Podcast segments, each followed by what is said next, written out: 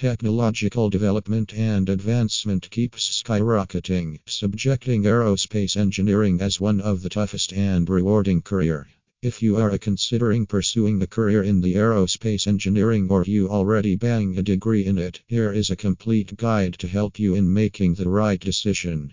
Olivier Jalin, a renowned aeronautical engineer, walks you through all what being aerospace engineering entails to know if this is a career you want to be a part of. Meaning of aerospace engineering This is a field that is all about aircraft, spacecraft, the development, and how they function. It's the building, designing, constructing, creating, and manufacturing of anything that flies or travels through the air. Aeronautical engineers are professionals having the skills and knowledge to manufacture, design, and maintain spacecraft, aircraft, missiles, and lunar vehicles. Aeronautical engineering is a highly complex technological field that requires engineers to engage in research and development, design and test prototypes to ensure it functions accordingly. Students learn about the analysis, synthesis, and designs of aeronautical vehicles.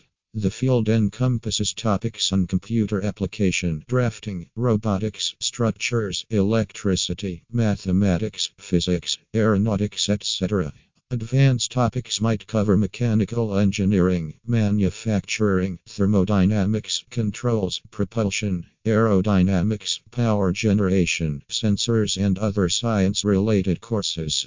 Aerospace engineering categories Aerospace is concerned with designing and building of aircraft and spacecraft, and it is divided into two categories aeronautical engineering and astronautical engineering.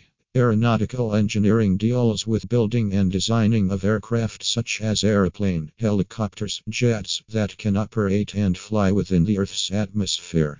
Astronautical engineering, on the other hand, entails aircraft atmosphere such as rockets, satellites, and other spacecraft that operate outside the Earth's atmosphere.